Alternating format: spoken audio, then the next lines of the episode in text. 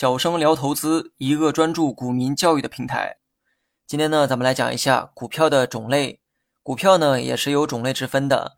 但近些年啊，随着互联网的逐渐普及，炒股的这个门槛也变得越来越低。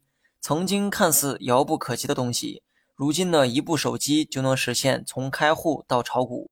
这也让大量的散户开始跑步进场，韭菜也变得越来越多。当炒股的门槛越来越低之后，人们对股票的认识啊也越来越低了。以前人呢不清楚什么叫做炒作，但最起码知道股票是个啥。现在的人呢天天都在炒，却连股票的种类都说不清。当你持有股票的时候，你就有了股东的身份。不同性质的股票也赋予了你不同的权利。换句话说，根据你享有的股东权利，就能区分出不同股票的种类。那么按照股东权利来划分。股票主要分为普通股和优先股。我们每天通过手机、电脑买卖的对象就是普通股，而优先股相比普通股而言，在利润和剩余财产分配方面享有优先权。比如说，优先股的股息率啊，一般呢都是固定的，只要上市公司有利润，就应该按照约定分配股息；而普通股的股息则要看公司当期的利润如何。公司利润高，分的股息就多；利润少，分的就少，甚至啊是没有。这里面的股息指的是股票的利息。无论是普通股还是优先股，你持有股票就有可能拿到股息。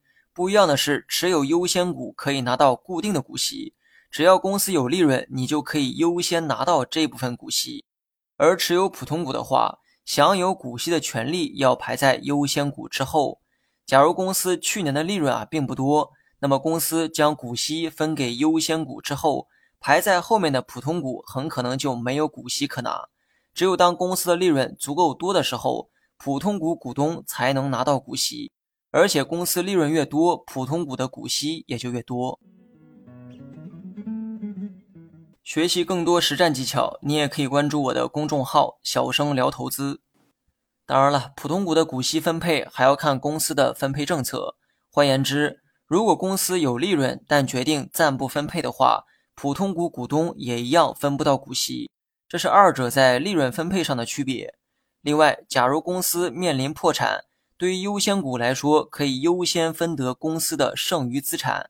优先股分完之后，如果还有剩余的话，才轮到普通股的分配。